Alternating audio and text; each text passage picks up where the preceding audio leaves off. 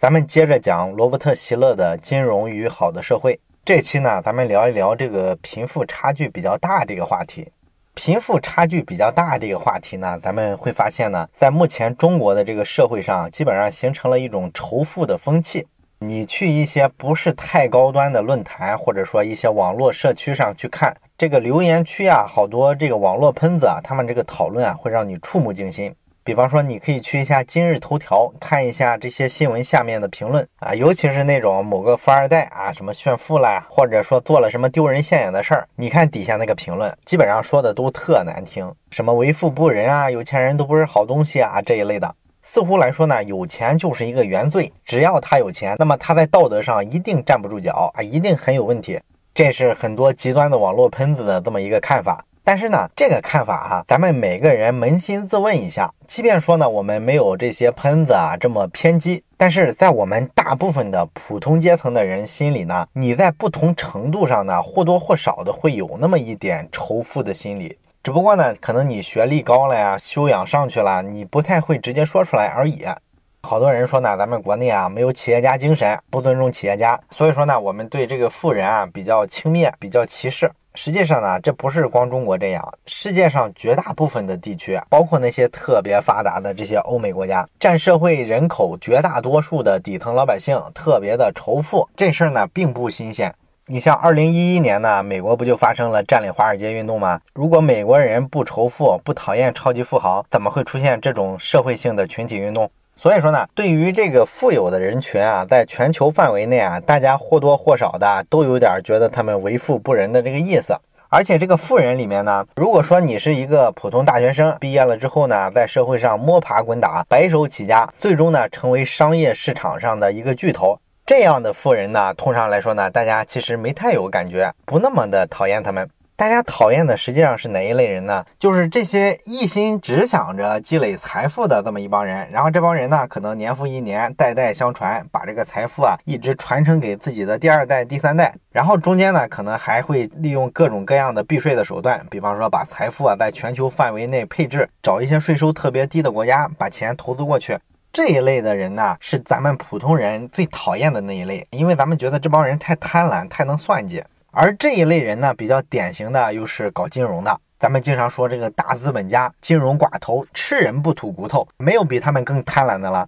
那么富人群体和搞金融的，他这个联系啊是非常紧密的。你比方说这个福布斯的排行榜里面，排名前四百位的美国本土的富翁。他们这四百个人的所有财富量，大概有四分之一都是来源于投资啊、对冲基金啊，或者是杠杆收购啊、保险这一类的金融业务。也就是说，这些土豪不管是干哪个行业起家的，最终呢，他都会跟金融行业啊产生点联系。金融呢，就帮助这些土豪放大了他们财富增值的速度。所以说呢，为什么普通人啊对这个金融整个行业啊一般的认识呢都不是特别的正面？就是觉得他们老跟这些资本寡头啊搅在一块儿，这个搞金融的也不是什么好鸟。而且呢，金融行业还一个特别招人恨的地方是什么呢？就是金融行业的从业人员工资特别高。你像咱们现在各种统计榜单，老是去统计啊，什么北京啊、上海啊、深圳啊各个行业的从业人员，他的平均收入每年排第一的永远是金融。这个互联网行业工资这么高，都只能排第二。当然，最近金融行业好像降薪了哈。但是不管怎么说吧，大家很容易做一个对比。你像互联网行业呢，大家都看到了，这是一个新兴的行业，里边呢科技含量很高，而且呢它真的改变了我们的生活的方方面面，我们能感受到科技革命带给我们的一些新的冲击。而金融这个东西呢，它多数时候啊都扮演的是一个通道的角色。也就是说呢，金融行业啊，它既不生产机器设备，也不会做什么软件硬件的产品卖给消费者，它只是呢通过各种手段把这个钱汇集起来，然后呢再通过各种手段把这个钱给它投到合适的地方去。金融行业呢是一个中介环节，所有的中介环节大家都特别讨厌，是吧？都觉得这帮人啊就是雁过拔毛，太贪婪。所以说，你们这么个业务，你们这个从业人员凭什么工资特别高？你们配得上吗？哎，好多人都有这个看法，是吧？实际上呢，现在的这个金融行业的平均收入水平呢，确实到了最近几十年一个比较高点的位置。但是问题是呢，金融行业的这个收入水平啊，不是一直在这个高点。二零零八年的时候，当时有几个经济学家啊做过一个关于金融从业人员薪酬水平的一个研究。他从历史上来看呢，发现金融行业的从业人员他这个工资水平啊，其实是一直在波动。那么上一次的这个金融行业的从业人员，他的收入水平达到高点是什么时候呢？是一九三零年的时候，也就是说是大萧条的时候。那么到三零年达到顶点之后呢，他这个薪酬水平啊，在剩下的半个世纪里啊，一直在往下跌。中间有一阵儿呢，曾经薪酬水平非常低过。那为什么会这样呢？这个经济学家呢，去研究了好多变量，结果发现呢，这个金融行业的从业人员啊，他的这个收入水平跟一个变量非常有关系，就是这个从业人员的平均教育水平。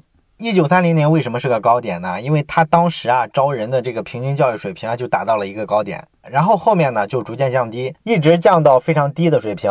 那么最近的二三十年呢，整个金融行业为什么收入水平一下又上来了？主要原因呢就是他招人的这个学历的门槛啊越来越高了。所以说呢，这个金融行业的这个薪酬水平啊，其实并没有大家想的说那么多的泡沫，它更多的其实是反映了你进入这个行业的这个人才水平的一个变化。现在进入这个行业啊，这个人才的素质水平啊，达到了一个历史上的高点。所以说，你金融从业人员的这个工资啊，自然也是水涨船高的。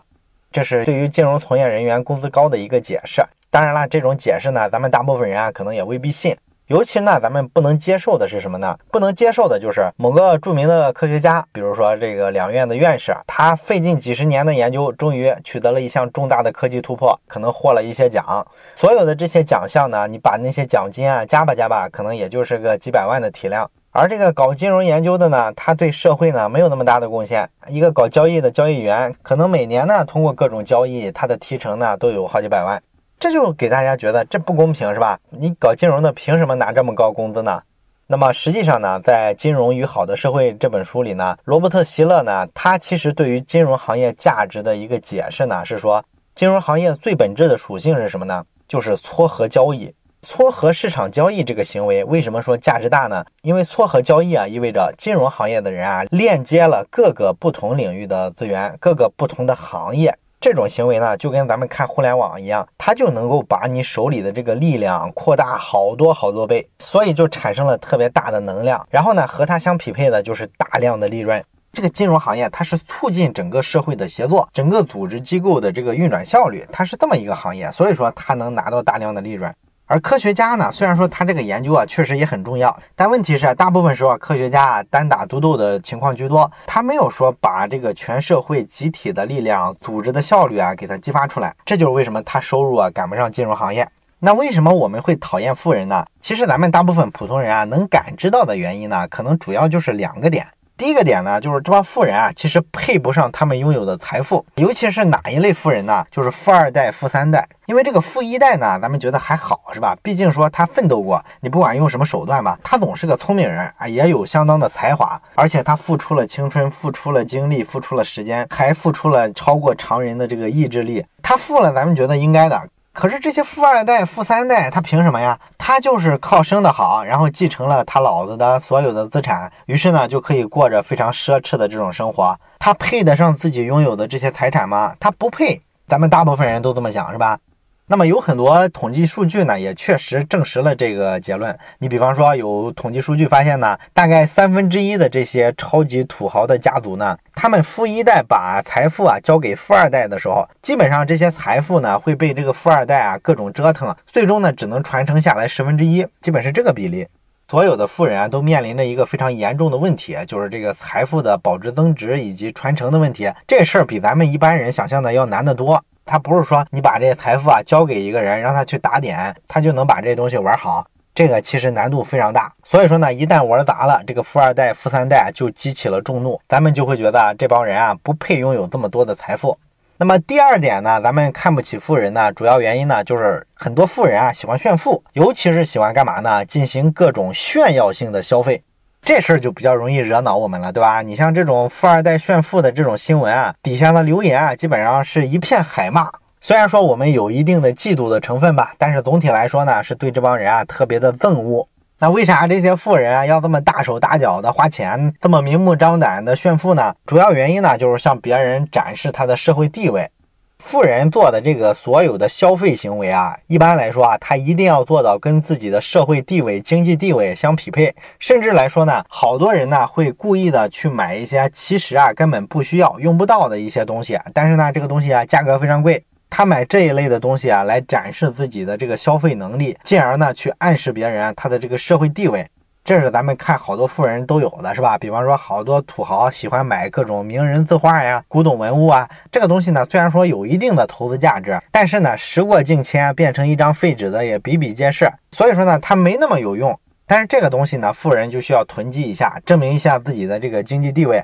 也包括说，咱们普通人啊，结婚的时候，其实也有这个心态。你像这个结婚的时候，女孩一般都要求男方呢，你要送我一个特别大克拉的钻戒。为什么结婚的时候男的要送女的一个大钻戒呢？这里边呢，当然有受到营销的影响的这一部分，因为钻石恒久远，一颗永流传这句经典的广告语啊，是一个公司它编造的，而且这个钻石呢也没有大家想象的那么贵，实际上呢是这家公司呢控制了大部分的钻石矿，然后呢人为的把这个价格抬上去的，制造一些稀缺嘛。所以说呢，咱们送钻石这事儿呢，确实有营销成分在里边，但是呢，从经济学上看，它其实是合理的。因为女方在答应男方结婚的时候呢，她必须测试一下这男的是不是真心。那测试的办法是什么呢？就是让男方呢去买一个非常贵但是没什么实用价值的东西，钻石呢就是一个特别合适的目标。这玩意儿除了结婚有用，其他时候根本就没什么用，是吧？所以说呢，女人呢就用这种东西啊来测试这个男人是不是真心愿意付出。这是社会心理学上发现的人的一种叫做社会比较的理论。这个理论呢，在穷人富人身上其实都有。而且呢，这个理论呢，它其实是有一定的生理的基础。在二零零七年的时候呢，有一个研究呢，就发现了咱们人脑里啊有一个区域叫做腹侧纹状体。这个腹侧纹状体呢，它会在我们接受了某种奖励或者某种回报，而周围的其他人呢没有得到这种奖励或者回报的时候，就被激活了啊。也就是说呢，这个区域是我们产生这种所谓的优越感的一个主要的东西。不管是穷人富人吧，这种为了显示自己的经济地位去过度的消费炫耀的心理，我们其实都有。只不过呢，富人呢，他的炫耀呢，能够到一种特别夸张、特别离谱的地步，而我们穷人呢，露富露的不那么明显，可能还露了很多怯。所以说呢，上面两个点，一个呢是能力不强，配不上自己的财富；另一个是过度消费、过度炫耀。这事儿呢，让大家特别反感富人。那么咱们说，现在社会的这个贫富差距啊越来越大，这个状况有没有可能改善呢？前两天的时候，我浏览财经网站的时候，我还看到这个 FT 中文网上采访了著名的经济学家陈志武。陈志武呢就讲了这个贫富差距的问题。他认为呢，这个贫富差距啊，未来一定是扩大的，而不会说出现缩小。为什么呢？他引用了一篇文章，他说这个《自然》杂志上曾经发过一个论文，就是考察了一下全球六十三个考古遗址，然后从这个农业刚产生到现在，一直做了一个历史的研究，得出一个结论来。他们发现呢，从一万多年前开始到晚期的这个农耕社会，然后再到工业社会，每次的这个技术的创新都会让人类财富差距拉大，这是一万多年来的人类历史的一个大趋势。为什么说技术革新就会造成贫富差距拉大呢？因为每次技术的创新呢，都加大了人与人之间的这个差距。因为技术是解放生产力的嘛，让我们呢不必去比拼自己的血肉之躯了。每个人对新技术啊掌握利用的程度不一样，那么你就展现出来的这个竞争力不一样了。所以说，有些人呢，他可能通过一个微信公众号就能在里面卖各种东西，每年挣好几千万，拿到了好几轮融资。而大部分人呢，只能是微信公众号的一个普通的用户，只能是别人一千万粉丝里边的一个。这就是大家对这个新技术理解的差距。所以说呢，新的技术出现之后啊，一定会让这个比较聪明的人、掌握新技术比较快的人脱颖而出，他会在财富上拉大跟其他人的差距，这是贫富差距会扩大的第一个原因，技术原因。那么除了这个原因之外呢，还有一个原因呢，就是在这个资产回报上了。一个社会啊，如果说这个资本啊投资了之后获得的这个收益呢，只要能跑赢劳动收入的这个增速，那么贫富差距就一定越来越大。因为富人手里有资本，人家去投资，只要投资获得的这个回报啊比你的工资上涨幅度快，那么这个贫富差距一定是越拉越大的。那资本回报是不是比咱们的工资涨得快呢？这不是毫无疑问的吗？所以说呢，这两个因素一叠加，这个贫富差距呢就不可能缩小。未来社会财富一定会向着越来越往少数人手里集中这个趋势去发展。那这个贫富差距从理论上分析会越来越大，是不是说我们就要放弃治疗了？我们就把它扔在那儿，不去缩小这个差距了呢？也不是，因为咱们之前讲过《巨富》那本书，咱们知道这个世界啊是按照密律分布或者叫马太效应来运作的。所以说呢，富人越富，穷人越穷，这是一个根本的规律。但是为什么我们还是要去尽量的人为的弥合这个贫富差距呢？啊，一方面当然是我们人类有一种人文主义的精神，我们对这个弱势的群体啊、弱势的同胞会有一种天然的恻隐之心，这是我们人类独有的一个东西啊，其他动物就不行。所以说，我们要发扬我们这种人文主义精神。那么还有一个原因呢，就是你如果放任这个贫富差距啊越来越大，那会造成非常严重的结果。你想想，一次大战、二次大战是为什么原因打的呀？不就是因为新帝国跟老帝国分配的问题吗？所以说啊，你这个贫富差距如果持续扩大，非常危险，很容易引发革命啊、战争啊这些东西。那一旦有这些东西，咱们都知道，这人类的代价就大了，它可能会造成大量的人员死亡，这都不是说简单的财富层面的东西了。所以说，虽然这事儿难，但还是应该去尝试啊，缩小贫富差距。那怎么缩小贫富差距呢？咱们现在有很多已经有的尝试，比方说，第一个尝试，咱们最常见的就是收财产税。既然说你这个富人啊有钱啊财产多，那咱就按财产的数量来收税啊，这事儿最公平了，是吧？也是所有老百姓都觉得不错的。国家呢靠立法、靠行政权力去强制征这个财产税的时候呢，也确实啊会让这个经济不平等的现象呢有一些的减缓。但这个收财产税的办法啊会造成一个问题，就是说人嘛努力挣钱，你的目标是什么呢？大部分人的目标其实就是尽量的创造一些财富，然后呢留给他的儿子辈啊、孙子辈啊，给他们创造一些福祉，这是人奋斗的一种非常基本的动力，是一种本能。而你收这个财产税的时候，似乎在打击人创造财富的积极性。咱们经常说企业家精神是吧？那你都收税收成这样了，还怎么鼓励企业家精神呢？而且说来呢，这个财产税的征收啊，还会造成很多道德的困局。你比方说，美国曾经发生过一个真实的事儿，就是说美国有一阵儿啊，曾经立法废除了整个国家的财产税。但是呢，这个法律啊是有时效的，它在二零一一年的一月一号啊就要失效了。那失效了之后呢？美国的这个财产税啊，就会从原先的零一下暴涨到百分之五十五，这会让很多有钱人啊交一大笔税金。在二零一零年的下半年的时候呢，当时媒体报道呢就报道了一个特别有意思的案子，说呢有一个老人啊，他得了非常严重的病，然后天天住院，要花好多钱去治疗。但是呢，这个老头一听说二零一一年的一月一号就开始征收财产税了，所以呢，他就建议医生呢给他停止治疗。他希望自己能在二零一零年就死掉。死掉了之后呢，你这个财产呢继承给你的儿子。这时候呢，这个财产税、遗产税啊都是按老的法律进行的，可以省下很多钱。但是你一旦过了年之后，到了二零一一年，那这个财产税一下涨到百分之五十五了，这会是好大一笔损失呢。这个老人的选择呢，在美国呢还不是个案，这事儿就非常值得我们深思了，是吧？人一辈子主要奋斗目标就是给这个子孙后代造福，这个目标啊一点都不邪恶，非常正当，是吧？不管穷人还是富人，它是合情合理的，而且还值得我们称赞。但是呢，你要收了这个财产税之后呢，似乎来说，从这个感觉上啊，你没有鼓励这种大家自主奋斗的这种精神。所以说呢，这个收财产税啊，这个办法有一些问题。那么除了收财产税之外呢，第二个流行的办法呢，也是最近几年啊，好多发达国家开始研究的，叫做收累进式的消费税。这个累进式的消费税是什么呢？简单来说吧，就是财产税呢是按照你资产的多少，实际上就是按你收入的多少来收税了。收入越高呢，你交的税就越多。而这个累进式的消费税呢，它是按照你的消费来收税，也就是说你不管钱多钱少啊，你花的多，那么你就交税多；你花的少呢，就交税少。这实际上是什么呢？是限制咱们上面说的富人呢老是去炫耀性的消费。我用这种方式呢约束你啊，告诉你啊，你不那么干的话，可以省下好多税钱。这个呢，应该说一定程度上也是一个缓解贫富差距的一个好办法，而让这些土豪呢别那么嘚瑟。但是这个办法呢，仍然也有很多问题。比方说，好多人特别反对这个办法的地方在于什么呢？就是你按消费的额度啊去征税，那么好多富人啊就可以通过压缩自己消费的办法，避开了原本应该交的好多税。啊，因为原先是按他的这个资产情况、收入情况直接交税啊，那就可以收好大一笔富人的这个钱，然后把这个税收可以用在补贴穷人上，做什么社会保障上。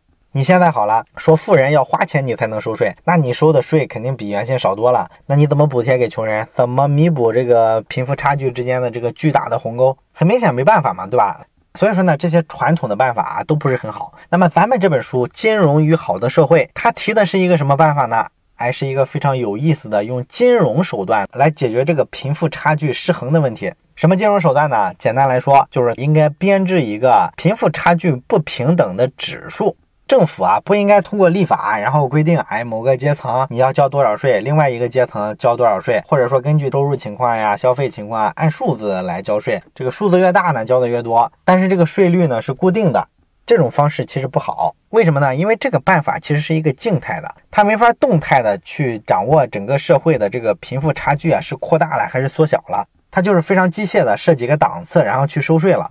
比较好的办法是什么呢？应该去编制一个贫富差距不平等指数。这个指数呢，大概就跟咱们看的这个股票市场上这个大盘的指数似的，只不过呢，这个指数反映的是咱们整个社会上贫富差距的现状。那如果说这几年呢，整个社会贫富差距拉大，富人越来越富，穷人越来越穷，那这时候呢，从指数上看，这个数量就非常大了，你就可以根据这个指数自动的去调节你的税率。比方说这些特别富的人啊，在这几年呢，要交的税啊，比以前啊比例要高得多。通过这个方法呢，把这个贫富差距啊给它压下来，压下来之后呢，对富人收的这个税率啊，又能再降回来。所以对富人来说呢，缩小贫富差距啊，它也是有收益的。这个就是用一种金融的思维、金融的手段去解决一个社会问题。当然了，这个东西啊，其实有一点像什么呢？有一点像保险上咱们说的那个指数型保险。现在咱们国内也好多的指数型保险了。这个指数型保险呢，在农产品上用的特别多啊。你比方说这个农民吧，他不是经常养猪啊、养牛啊，或者说种些什么经济作物，土豆、西红柿、芹菜，是吧？这些菜价呢，咱们知道它并不稳定啊，有些年份呢暴涨，有些年份暴跌。暴涨暴跌呢，就导致好多农民呢，今年挣了钱，明年呢就亏成狗了，所以说特别痛苦。那么保险公司呢，就尝试去推出这个指数型保险。简单来说呢，它就是根据咱们的这个物价部门啊公布的这个价格指数作为一个基准线，然后实时的这个价格呢，它肯定就围绕这个基准线上下波动嘛。如果在某些时间段，这个上下波动的幅度超出了某个他们设定的这个区间。这时候呢，就视为出险了，保险公司呢就得给这个农民啊去赔偿。一头猪呢，我赔给你多少钱？或者说一斤韭菜，我赔给你多少钱？等等等等。这个呢叫做指数保险。实际上，咱们刚才讲的这个不平等指数也有一点这个意思，是吧？就是你不能突破某些限制，突破了某些限制之后呢，它就开始去调节这个穷人跟富人之间的这个税率，它是一个完全动态的东西。所以说呢，虽然贫富差距这个社会问题看上去好像跟金融行业啊有一定的关联，貌似是这些金融寡头啊推动了社会的不平衡，推动了这个贫富差距的扩大。但是呢，最终呢，你发现解决贫富差距问题呢，用金融手段可能比现行的这些税收的手段呀，什么二次分配的手段都要来的效率更好。当然了，这个想法目前好像是还没有国家实施。这个是作者自己提的一个建议，他经常在各个场合公开的去兜售他这个观点，希望有国家能够去编制这么一个贫富差距的指数。咱们呢也拭目以待，看一看到底有没有国家第一个吃螃蟹。好了，这就是咱们本期要讲的内容。那么想看本期节目文字稿的话，可以去咱们老马上书房的微信小程序里面去自取。同时呢，咱们小程序也会有一些独家更新的书，欢迎大家关注。我是马太牛，这里是老马上书房，咱们下期再见。